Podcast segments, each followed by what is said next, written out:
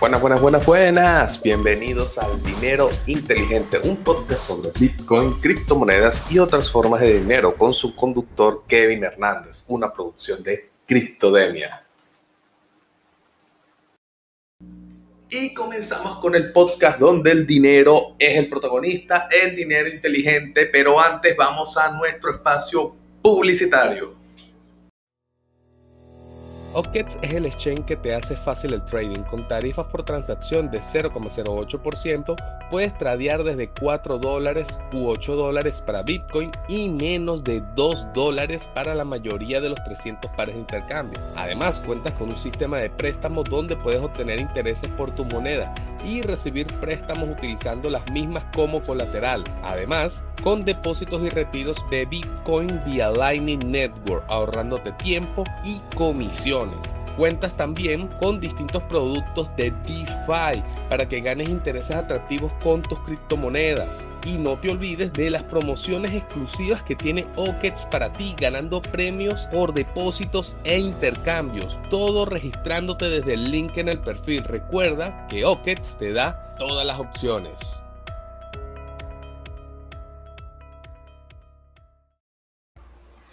Y comenzamos este capítulo porque vamos a hablar de algo muy importante que digamos que es una columna vertebral de este ecosistema, que son los exchanges y las distintas formas en las que pueden ofrecer este servicio, que es lo que me parece realmente interesante. Es fascinante ver cómo el mismo servicio puede ser presentado de distintas formas y con distintas funcionalidades tecnológicas.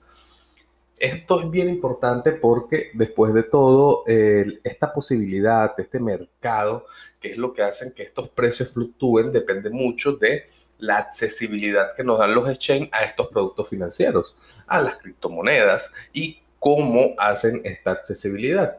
Así que vamos a ir parte por parte y vamos a comenzar con los exchanges centralizados. En primer lugar, un exchange, obviamente, lo que es es una casa de cambio donde las personas van a cambiar símbolos monetarios uno por otro. Dólar por euro, criptomoneda por fiat, Bitcoin por Ethereum, etcétera, etcétera, etcétera. ¿Qué es lo interesante de esto? Que las presentaciones, como ya mencioné antes, pueden ser muy distintas, pero sobre todo la tecnología y la forma en que funciona el producto, haciendo que cada exchange pueda servir diferente para cada tipo de usuario de criptomoneda. Vamos a comenzar con los exchanges como Uphold. Aunque eh, técnicamente ellos efectivamente tendrán un libro de órdenes interno donde las personas intercambian, tú nunca lo ves. Literalmente se pudiera decir que Uphold trabaja a pulmón con sus propios fondos, garantizando los intercambios y colocando ellos la tasa. Entonces tú llegas, compras en Opol y tú le estás comprando directamente a Opol, no un par contigo que está comprando lo que tú estás vendiendo, que así funcionan los exchanges con libros de órdenes. Por ejemplo, eh, Coinbase funciona así, entre un amplio etcétera de otros exchanges que tienen sus propios fondos para tradear. Sí, ellos compensan con las órdenes de compra y venta que hay en el mercado, de manera de no, digamos, quedarse sin liquidez de algún tipo de cambio específico, pero en términos generales lo hacen a pulmón. Luego tenemos los exchanges como eh, por spot que funcionan, digamos, con la misma, el mismo movimiento de la oferta y demanda. Lo que hace es que el exchange pone la plataforma para que los pares se encuentren. Entonces ellos funcionan con libro de órdenes. ¿Qué es un libro de órdenes? Bueno, muy sencillo, una herramienta tecnológica en el cual tú colocas tu oferta o tu demanda de determinada criptomoneda y el libro de órdenes se encarga de emparejarla con otra moneda o digo otra oferta o demanda que tenga el mismo rango de precio que tú. Entonces se hace el intercambio automáticamente. Son muy rápidos, son muy eficientes y en términos generales tienen comisiones muy bajas, lo cual permite que una persona pueda especular de forma rápida con el movimiento del mercado utilizando estos exchanges spot. Y no necesariamente necesitas mm, de alguna manera especular, también es una manera muy, muy, muy barata de proceder a realizar trading. Sin embargo, aquí es donde está la desventaja de estos productos, tanto los que funcionan a pulmón como los que funcionan de alguna manera con un libro de órdenes estás entregando totalmente la custodia de tus fondos. Cuando tú ves los fondos que supuestamente tienes en estos exchange, realmente tienes un compromiso de deuda por parte del exchange hacia ti, en el cual él garantiza que cuando tú lo desees, tú vas a tener ese dinero de vuelta. Sin embargo, pueden pasar muchas cosas que pueden perjudicar esto. Por ejemplo, digamos que el exchange tiene que cambiar su, normativa debido a que las leyes se le imponen, las leyes del país donde están registrados como empresa. Entonces, ya tu nacionalidad no puede ser mm, apta para ofrecer servicios financieros según la normativa de este país y tus productos o tus criptomonedas pueden estar bloqueados. Esto es un problema mayor y es algo totalmente factible que pase porque estás utilizando un tercero que tiene la custodia de tus fondos. O, por ejemplo, también digamos que este exchange tuvo una brecha de seguridad y una persona lo logró hackear y robó los fondos. Sucediendo esto, ya depende totalmente de la voluntad del exchange si te devuelve el dinero sí o no, o si tiene suficiente dinero para respaldar todos los depósitos que se le hicieron. Y esto también puede salir bien como puede salir mal. Entonces, esta es la principal desventaja. Pero la principal ventaja es que facilita mucho el movimiento intra-exchange. ¿Qué quiere decir? El exchange puede servir como una pasarela de pago cuando deseas mover dinero de una forma instantánea y económica dentro del mismo ecosistema. Supongamos que estamos hablando de Binance y yo deseo mover mi dinero de Binance a otra cuenta Binance. Eh, hay mecanismos internos que me van a permitir hacerlo de forma gratuita y de forma rápida, dándole celeridad y también abaratando los costos de realizar esa transacción. Y eso es una ventaja, pero pierdes toda la descentralización y técnicamente ah, esto es lo que realmente importa de este mundo. Y ya vamos a ir a otras opciones que te permiten preservar eso. Teniendo en cuenta esto, hay exchanges que tienen como un punto medio entre estos. O sea, efectivamente el intercambio va a ser custodio, ellos lo custodian, pero no tienen wallet interna. Entonces, todo lo que tú intercambies dentro de este exchange es enviado a tu wallet privada. exchanges como Channel o FitzFloat te permiten tener esta opción donde tú desde tu wallet privada envías los fondos a una dirección que ellos te van a dar después de que tú pongas todos los detalles del intercambio y al mismo tiempo ellos te van a pedir una wallet para que tú puedas recibir esos fondos en el momento en que se realice el intercambio, de manera que todo se mantiene en wallets privadas donde tú tienes tus llaves. Sin embargo, estas personas tienen el poder de tu dinero en el momento en que tú se lo envías, pero por un corto periodo de tiempo. Digamos que es una manera factible de manejarse en el medio de las circunstancias. Pero esto estamos hablando de exchanges centralizados, que los hay muchos. También están los exchanges centralizados y vamos a hacer hincapié en la otra versión de esto que son P2P. Los exchanges P2P son sumamente populares porque es la forma más fácil de obtener criptomonedas con dinero fiat ya que al no involucrar una procesadora de pagos y directa, que tenga que lidiar directamente con la empresa de criptomonedas con la que desees comprar, es un poco más seguro y evitas que en algún momento tus fondos sean bloqueados, estamos hablando de tus fondos fiat, por el banco, porque de repente la política del banco, el banco decidió que ya no querían tener nada que ver con criptomonedas, algo que efectivamente sucede. Entonces, aquí es donde entran los P2P. Los P2P es un mercado de pares, de persona a persona, donde hay un mercado lleno de personas publicando que desean comprar o vender determinada criptomoneda y hay uno, esos son los makers. Y hay unos takers, que son las personas que ven esas órdenes y las toman, que deciden ejecutar la acción de compra o venta de dicho publicación.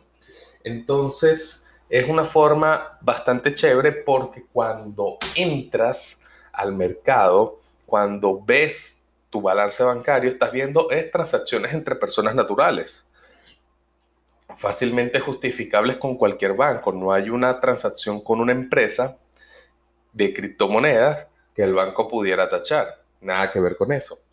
Y por eso es que son tan populares. Y también es el camino, el mejor camino para fiat. De fiat a criptomonedas y de criptomonedas a fiat. Y también el más popular, obviamente. Lo que nos trae a que, ¿cuál es la ventaja de esto?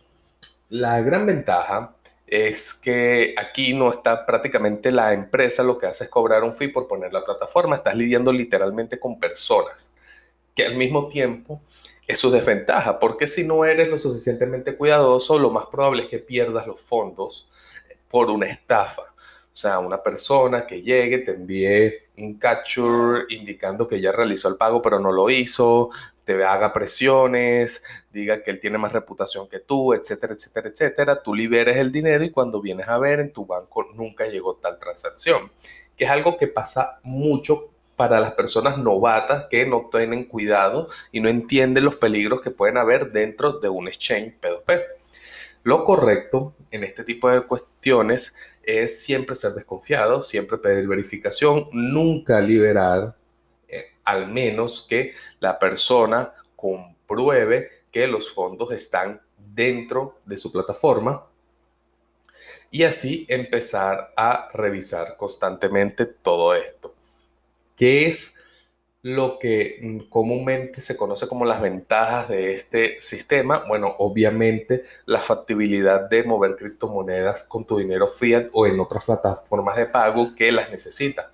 Por ejemplo, suponte que tú estás en un país donde no tienes accesibilidad a medios de pago que necesitas por algún proveedor o algún servicio que quieras contratar, etcétera, etcétera, etcétera. Entonces, tú puedes tomar estas plataformas como un puente para mover dinero. También una forma popular de utilizarlas es utilizarlas como riel para hacer intercambio de fiat. O sea, tomas una moneda como USDT, que es sumamente popular para esto por su liquidez y está anclada al dólar, te eliminas la volatilidad. Tomas, por ejemplo, el peso colombiano, pasas a USDT y luego esos USDT los pasas a pesos chilenos, permitiéndote tener un intercambio entre comillas barato, rápido y eficiente a la hora de mover dinero a través de fronteras, porque las otras opciones como Swift, transferencias internacionales, PayPal, TransferWise pueden ser un poco más lentas que esto. Y pudiera ser que en tu caso no estén disponibles para tu país. Entonces, esto ayuda muchísimo a este tipo de acciones pero suficiente con los exchange centralizados. Hay opciones descentralizadas de estos también. Y hay opciones que no solamente son descentralizadas, son privadas para esto. Tenemos exchanges como Local Cryptos, que, por ejemplo, no te pide tu identidad y realmente ellos lo que ponen en la plataforma, pero de una forma curiosa, porque ellos en ningún momento, son un P2P, tienen la custodia de los fondos, que también es el caso de exchanges como HODL HODL. ¿Cómo funciona? Bueno, esto funciona con contratos. Yo deseo vender Bitcoin, vamos a suponer, y consigo una persona que quiere comprarme esos Bitcoin. En el momento en que se activa ese comercio, yo tengo que pasar los fondos a algo llamado scroll o contrato o vault de comercio hay distintas definiciones para esto. Lo importante es que yo le envío una billetera donde las llaves privadas de esta billetera son divididas entre tres personas. La mía, la persona que es la contraparte de este comercio y el exchange. De manera que sea muy difícil que una persona pueda llevarse los fondos por mentir al exchange, etcétera, etcétera, etcétera, porque es, es necesario que dos firmas sean las que generen la transacción, dos de tres. Y normalmente estos exchanges tienen entre sus políticas internas hacer todo lo posible para mediar, pero nunca intervenir en ese resultado. Entonces se hace realmente complicado estafar allí, al menos que tú liberes guiado por las presiones del comprador, lo cual siempre se sugiere no hacer. Pero continuemos. En este vault se mantienen los fondos hasta que ambas partes consideren que el intercambio ya se cumplió con todas las consideraciones que se habían puesto en el mismo y se libere. En ese momento se mueven estos fondos de el scroll a la billetera del comprador y terminó esta transacción. ¿Cuál es la desventaja de estos exchanges? Que literalmente si fuiste estafado, los centralizados todavía existe la posibilidad de que bloqueen los fondos de la otra persona. No es tan común, pero existe. Pero en los descentralizados, tú eres el único responsable de que te estafen sí o no. De hecho, en el momento en que se liberan esos fondos ya no hay ningún tipo de proceso en el que tú los vayas a poder recuperar, porque estos fondos van a una billetera no custodial, es decir, una billetera cuyas semillas las tiene única y exclusivamente la persona que recibió esos fondos, no el exchange. Entonces es un tipo de plataforma de intercambio en la cual tienes que tener más cuidado con lo que haces y cómo lo haces. Es sumamente, es sumamente importante entender esto. La ventaja es que lo estás haciendo de forma privada y descentralizada, lo cual quiere decir que estás teniendo tú siempre el control de tu dinero, siempre el control de tus fondos y no vas a necesitar realizar ningún tipo de eh, retiro del exchange o de alguna manera mm, alguna aclaratoria, algún C para que se te liberen los fondos. No, no, no, no, no. Esto ya es tuyo y se va a mantener siendo tuyo. Y por eso es tan importante. Y es una manera bastante interesante de moverte de fiat a cripto. Pero hay también otra desventaja, o mejor dicho, no es una desventaja, es algo que tienes que tomar en cuenta a la hora de realizar estos intercambios.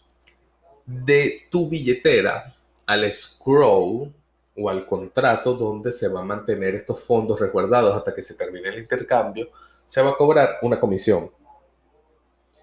Y del scroll a la billetera del comprador se va cobrar también una comisión porque estamos hablando de billeteras no custodias, no, estamos, no hay ningún proceso interno, no hay una intranet que compense los fondos de un lado al otro como hacen los exchanges, no, esto es literalmente una transacción por cada vez que se mueve ese dinero. En criptomonedas que sean económicas de manejar, de tener, de utilizar, como Litecoin, por ejemplo, esto quizás no representa tanto problema porque son realmente muy baratas de manejar pero eh, en algunos casos como Bitcoin o Ethereum, si hay una congestión fuerte en la red, lo más probable es que el intercambio sea muy caro por las cuestiones de las comisiones. Si en dado caso no se logra eh, no se logra conseguir un monto mayor o no estás tradeando por un monto mayor. Si estás haciendo montos pequeños mejor que utilices criptomonedas con bajas comisiones para esto. Sin embargo, hay maneras, pero aquí es donde ya entramos en el debate de si es verdaderamente la criptomoneda que deseo comprar o simplemente es un voucher de esta criptomoneda. Entramos a lo que son los exchanges descentralizados y los swaps. Hay, una diferencia en ambas. Muchas personas los confunden y creen que son lo mismo, pero realmente no. vamos a comenzar con el exchange descentralizado. Tiene el mismo funcionamiento del libro de órdenes, pero eh, de alguna manera no tiene ese, ese, esa centralización que tiene una plataforma como Binance, donde ellos son los que tienen el poder sobre los fondos. Funciona distinto. En, el, en este tipo de exchange, tú conectas tu billetera y realizas el intercambio de un exchange a otro y él lo empareja con otras órdenes que puedan salir de ese par. Por ejemplo, yo deseo cambiar Ethereum por un token como Brave, entonces emparejan esos, esas órdenes y en el momento en que las empareja se hace el intercambio y se envía a cada billetera no custodial de parte de las personas que estaban participando. Entonces, tiene el mismo problema de eh, los exchanges no custodial que si las comisiones son muy altas, el intercambio va a ser realmente caro. Y cuando digo realmente caro, es realmente caro, puede ser muy caro. Pero tiene la ventaja de que estás trabajando sin calle C, estás trabajando en un libro de órdenes y si estás utilizando criptomonedas relativamente baratas en sus comisiones, deberían ser baratos los intercambios y pudieras hacer algo de trading en spot con eso. Así que es totalmente viable este tipo de tecnología y es bien chévere y está agarrando cada vez más auge por las restricciones regulativas que están teniendo los exchanges centralizados. Porque de alguna manera los DEX o eh, exchanges descentralizados mm, saltan un poquito estas regulaciones al no necesitar KYC y funcionar como un protocolo. Realmente no hay nadie detrás de eso. hablamos de humanos haciendo el intercambio, conectando un punto con el otro. Es un protocolo que conecta ambos intercambios.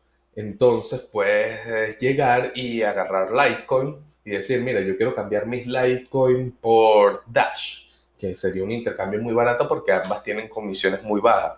Entonces, en el momento en que tú dices, bueno, enviar, tú estás enviando tus Litecoin al protocolo, el protocolo te empareja con una persona que esté vendiendo Dash por Litecoin y te envía a ti los Dash a una dirección. Esto normalmente funciona muy bien con wallets eh, integradas. Por ejemplo, tenemos casos en, en los swaps como Exodus Wallet que te permite hacer estos intercambios y es realmente fácil. Entonces, como ya tú conectaste tu wallet de alguna manera con el swap, ellos tienen tus llaves públicas para poder enviarte estos fondos o estos intercambios.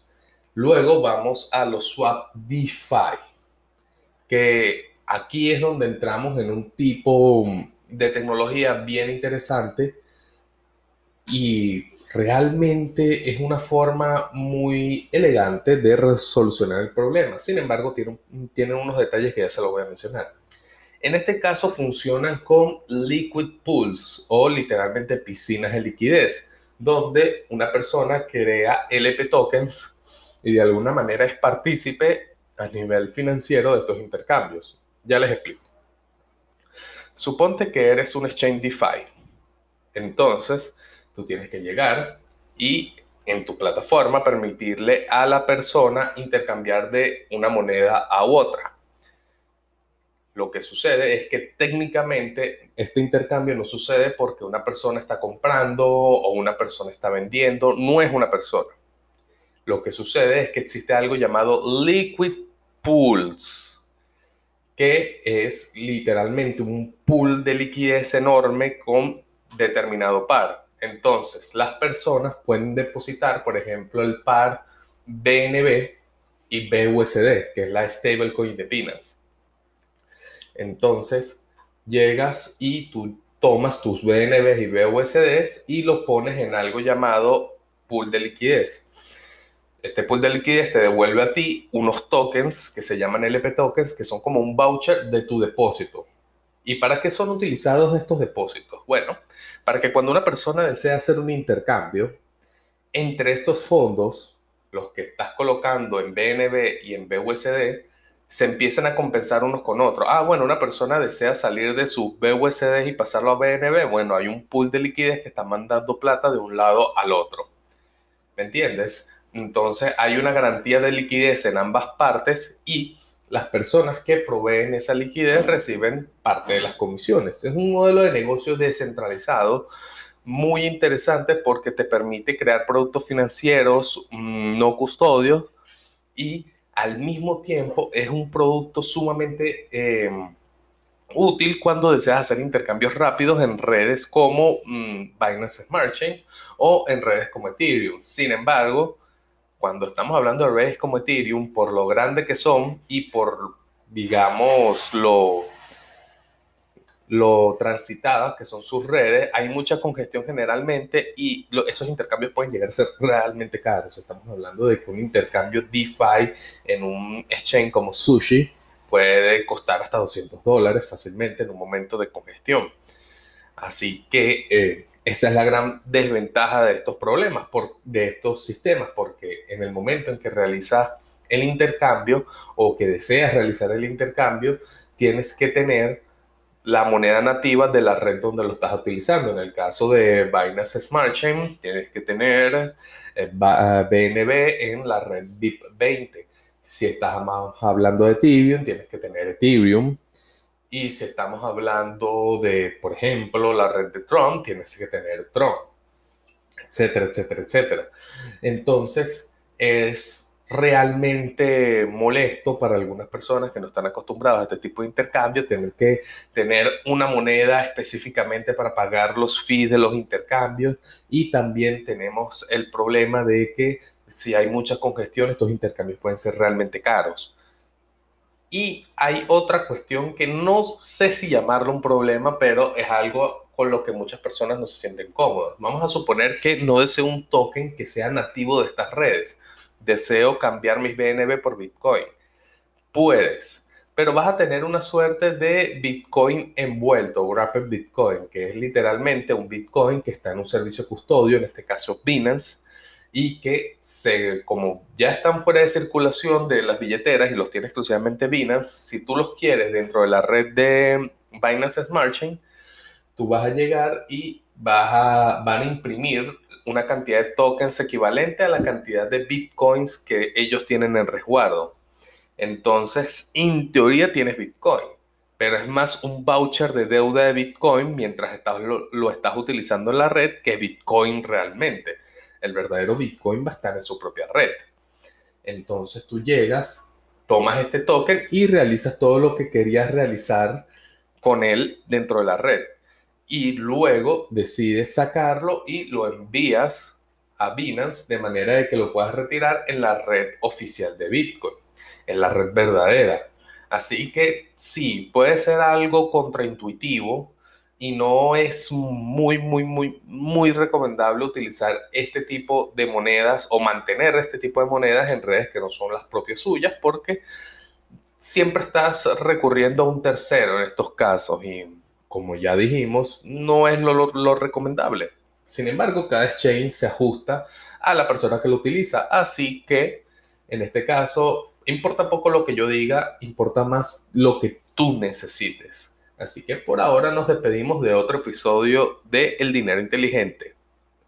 No sé... No se lo pierdan.